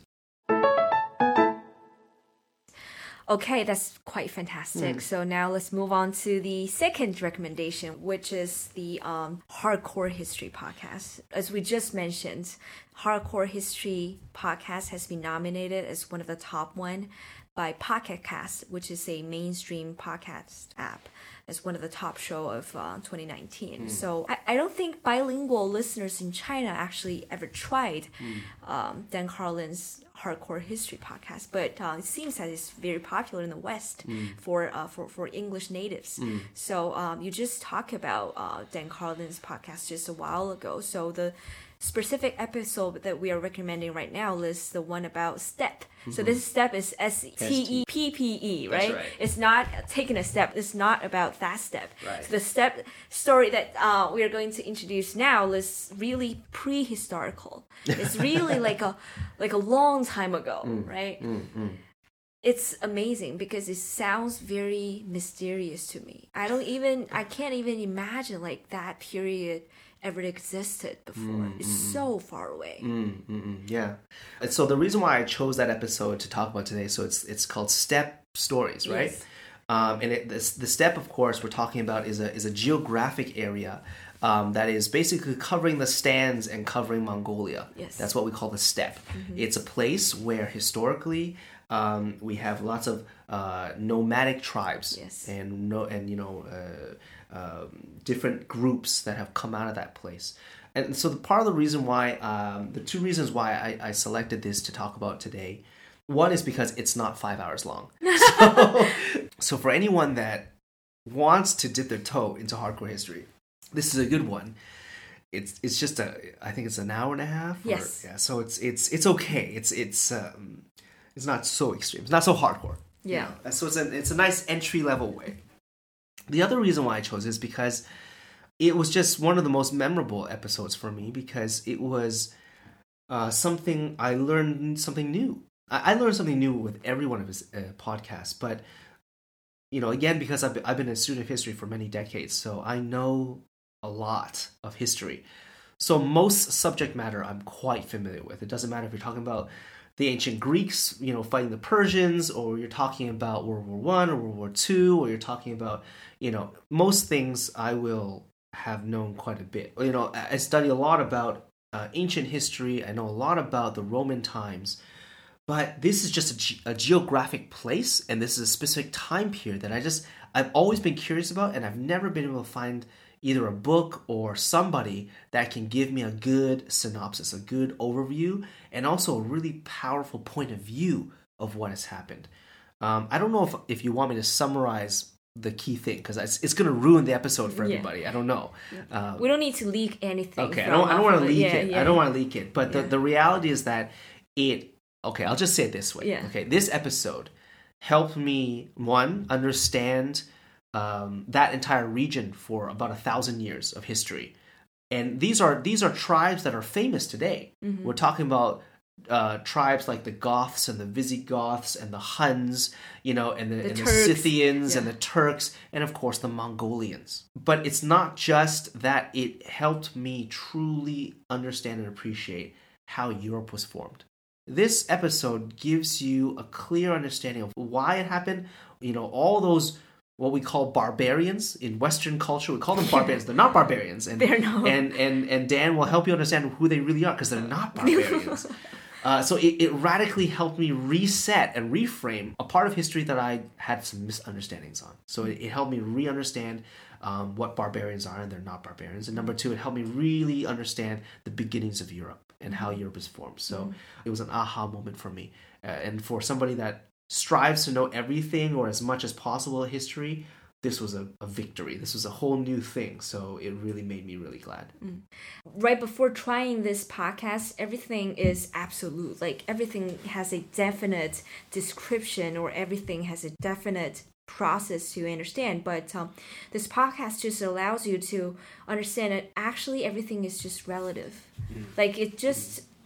What matters is what perspective or viewpoint you take to access or to evaluate the whole thing. Mm, mm. Because Scythian is one of the most described tribes in this episode, in mm, this Steppe Stories. And I used to think they are just like monsters, to be very right. honest. It's That's like right. very fierce and very strong and very good at military matters. Some media call them horse lord because they are so good at riding horses right. and fight battles.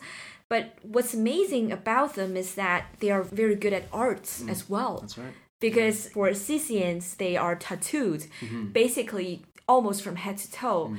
And their tattoo were very unique, and the patterns were very, very mystic and very cultural. And Mm. it's just these tattoos just symbolizes the gods or the the, the spirits that they worshipped Mm. back then. So this is everything is like interconnected, is Mm. interrelated. So it's just you know fascinating to know that uh, even in that Asian period, people were so creative. They have their ways of expressing thoughts, and even though they don't have a written language, so how does it even? It's just hard to even imagine. Like it's something like a like a fiction. Actually, it's not like a piece of fact. Yeah. Well, I mean, that's why I love Dan because, uh, and I mentioned before, I'm a very visual person. So when Dan, when he does these episodes, he he's very detailed in the descriptions, and so I'm able to imagine. Like you, you just talked a lot about. You're talking about the tattoos, and you talk about exactly you know where they're from. Like that's Dan's mastery. You know, he's able to describe things in a way that you can actually visualize you know one of the things that you said which was like you know all things are relative i, I would have a different opinion about that mm-hmm. you know what dan does is and the reason why it takes so long for each episode to come out is because he literally reads everything about the subject he reads every single book he reads every single other historian he knows what every single point of view is Okay. and so what he does is is in his episode, he's telling you all the different points of views, all the different ways of looking at the same situation. Mm-hmm. But actually, and, and you'll hear this again and again in many of his episodes, he's actually looking for like he doesn't he doesn't believe there's no such thing as absolute truth. Mm-hmm. Actually, what he really cares about is to get it down to a level where we can feel the human being. We can mm. feel the human condition. So, so you're right. There are a lot of relativeness if you're looking at things from a military perspective or an economic perspective or a social perspective or a cultural perspective, and he brings all those perspectives in. But his goal, his goal is to get down to empathizing, walking in the shoes of that person. Hmm. So, you know, for, for example, in this episode, he talks about, of course, the Romans and how they felt when the barbarians were at the gates. But then on the other side, he also talks about who these peoples were and what they did in their everyday life and how they felt leaving the steppe and going into the lower lands that the Roman Empire was inhabiting, how they felt looking at these walled cities that Rome had built, you know, and what it means for them to say, I have I can't turn back. I'm not here just to take you over. I just I'm fighting for my own life. Uh, it's not that everything is relative. He's he's actually going for one specific perspective. He's going for a perspective about how can we understand the actual human being that lived it. Mm. And for me, that's really important. It's important not just for history, but it's of course important for us today. It's important for us to continually expand how we understand the human condition and how we understand the human experience, especially the one that's not our experience. We today are getting into a world where everyone's experience is so unique and so different because it's molded and crafted by our social media that we've curated, our way of life, to the point where we're starting to realize and feel that we have less and less ability to empathize with the life of somebody else. And so, you know, going through history, one part of it is, of course, understanding history and understanding where we come from and how things worked and how empires rose and fell. But on the other side, it's really about how did people experience? How did people suffer? And, Dan spends a lot of time exploring suffering. How do people dream and hope? How do people make decisions on the everyday life in the middle of these massive changes of society? And that brings a lot of reflection and understanding about where we are today. It gives us greater understanding on, for example, the elections coming up in the US yes. and why people would be voting for somebody like Trump mm-hmm. versus somebody else or Brexit or you know you can start to empathize with the human being that's right there at that time not thinking about the course of history but just trying to make the next decision for the next day mm-hmm. so they can live their life mm-hmm that's what Dan does mm-hmm. uh, on on a few different levels, and so it's extremely meaningful. Mm-hmm. You know, it helps me when I look at a German. I don't look at a German. I I see a thousand years of history of them being nomadic and them trying to figure out how to integrate into a land that wasn't theirs, mm-hmm. right? Or a, a people that had built aqueducts and colosseums and looking at them and saying, "You guys know nothing," right? That's a German. But you wouldn't know that unless you really understand where they come from. Mm-hmm. And then you start to understand why and how their culture formed the way they do. And then, of course, why their values form the way they do. Mm-hmm. It gives us deep self reflection about ourselves as Chinese people. Mm-hmm. And of, of, course, a lot of it deals with our recent history of the last hundred years. Mm-hmm. But then we still have to connect it back to who we were in ancient times. Why is it that we always loved emperors and we loved the bureaucracy. Why is it that we cared so much about eunuchs and studying through exams? Like we've done that for thousands of years. Why? if you read Confucius, if you read them, then you start to realize that our values are very old. And it has everything to do with our living situations 3,000 years ago, mm-hmm. 2,000 years ago, 1,000 years ago. Mm-hmm. And it brings great uh, perspective to how we live our life today as modern people, mm-hmm. as Chinese people. Mm-hmm. And so those are the questions I always think about. Those are the those are the the journeys in my mind that I think about because um, it gives me deeper understanding of myself and also gives me deeper understanding of the people around me. Mm-hmm. Um, hearing that, I think I was just scratching the surface when I was listening to this podcast because um, you know obviously I didn't have such a perspective of um, of the overall view like um, how to appreciate history and how to absorb history.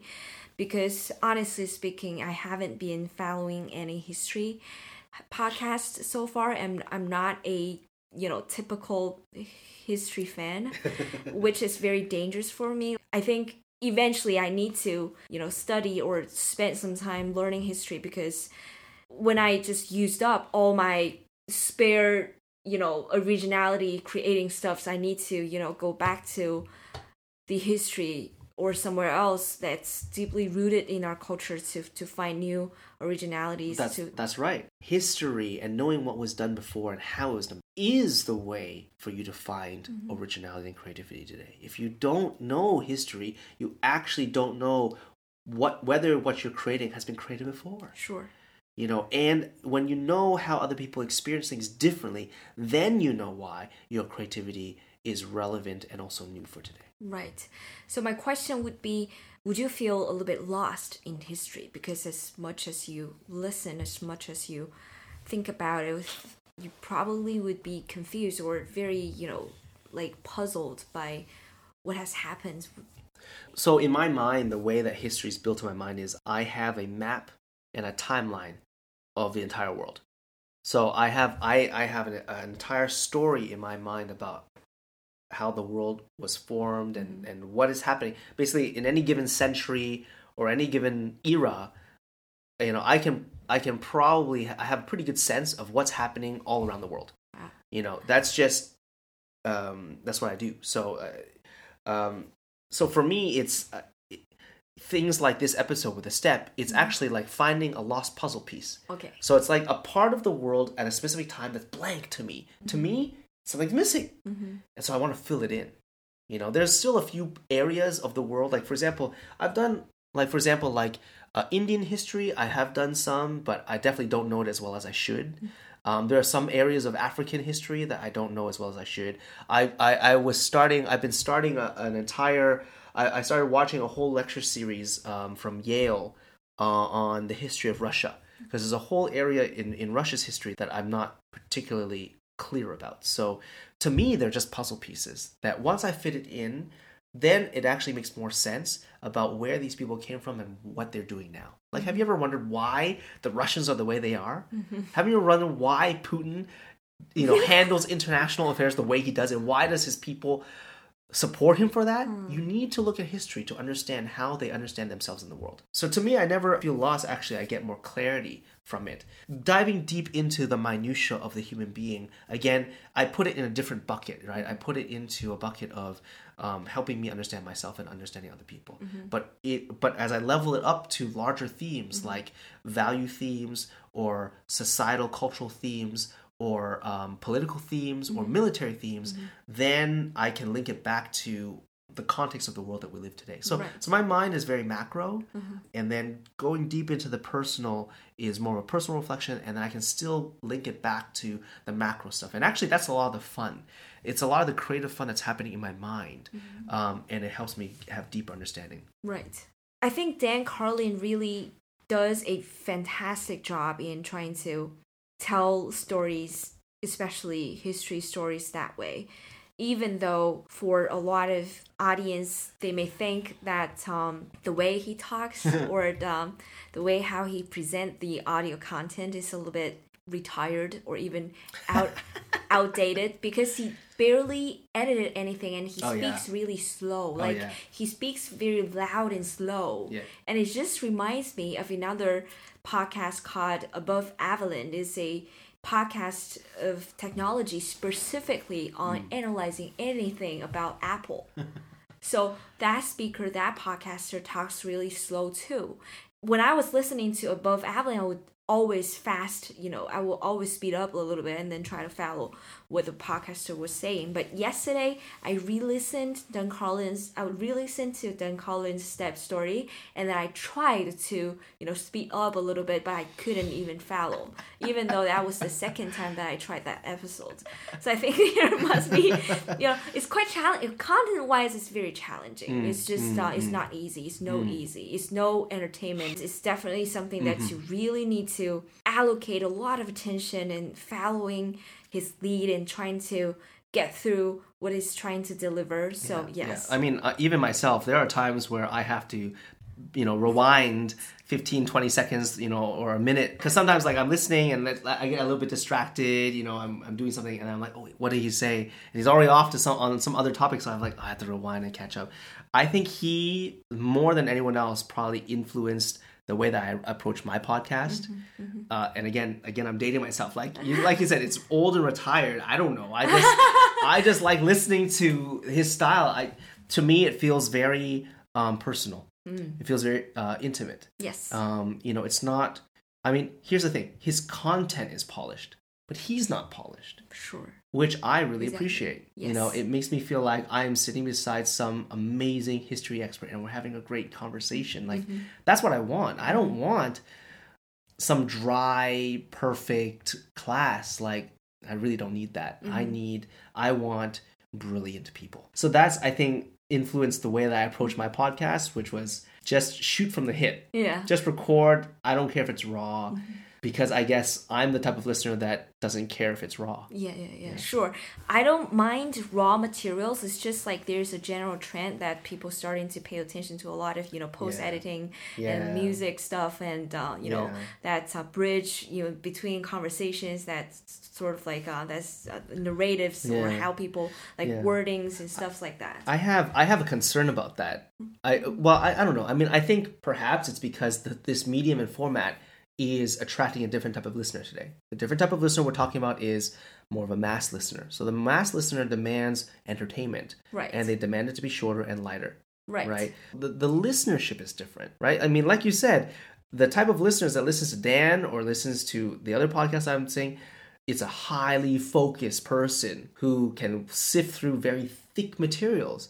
So it's a very different type of listener, right? So, uh, you know, for those that want to go for a more mass audience, then you're going to spend a lot more time thinking about how to make it shorter, how to make it lighter, how to get the gist of it within two minutes Yeah. you know and then how and then how can it be dropped out like how can you just share it with other people like that's that's their metrics fine if, if that's what you care Mm-hmm. Yeah, about if yeah. if that's the audience that you want and that's that's who you want to surround yourself with Mm-hmm. then fine but but that's the thing like really that's really what you want to surround yourself with but of course it's because those types of people are trying to make a business out of it and they're trying to and the way they want to make a business is the most amount of people listening, then they can take those numbers and sell advertising. Now, Dan did it a different way. Um, his content is so good, he now has a library, and people go and buy his library of, of stuff. So he does. He actually stopped. So his older podcasts, he doesn't even offer free anymore. I was surprised, right? Um, and people still go and buy it because it's so yeah. good. It's a good thing to do, actually. It's yeah. definitely a good thing to Yeah, do. but yeah. if you think about the people today who are doing like these super short whatever media, how many of them are going to want to buy that stuff and review it again? Mm. Very few, right? So it's not for Dan. It's not just about business. It's really a way of life, and Yes. it's about the people that he cares about and the people that he wants to be surrounded with. Yeah. Mhm, This is totally correct.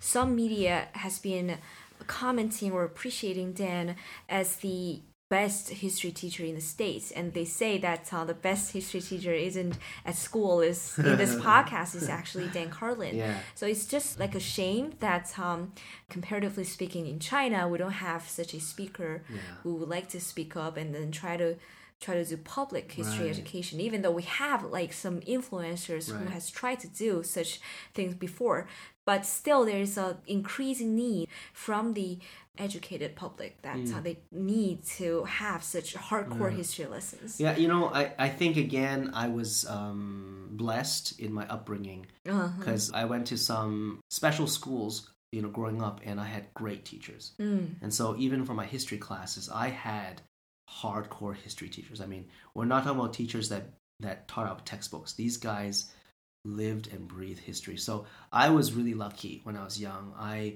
I saw people that were really passionate about history um, from their own lives. I mean, these guys were like one of my history teachers when I was in high school. Um, he has a huge collection of antique guns. Wh- What? Yeah, yeah, he even he brought an ancient crossbow in. He has an ancient crossbow that's basically from the steppe, right? And he was showing us and he was telling us that this crossbow can go through a brick wall. It is actually more powerful than a gun. So I, I grew up with people that made history come alive for me. Um, so I, I, I'm I'm so glad that Dan's doing it. Um, and I'm sad for people that have gone to history classes that, you know, were taught by people that don't like history, you know. Um, but uh, yeah, you're right. There needs to be more people that are passionate and bringing that passion, you know, to podcasting or to content and allow people to realize that every content can be passionate mm-hmm. if you approach it in the right way. That is the first episode of our interview with Kevin, and I hope you have enjoyed the two hours spent with us. The second episode will be released late night tomorrow, and please remember to read the show notes either on our website, casticle.fm, or on your podcast app, for example, Apple Podcasts, Castro, or Overcast. Thank you so much for your time and looking forward to receiving any feedback from you guys. I'll see you tomorrow.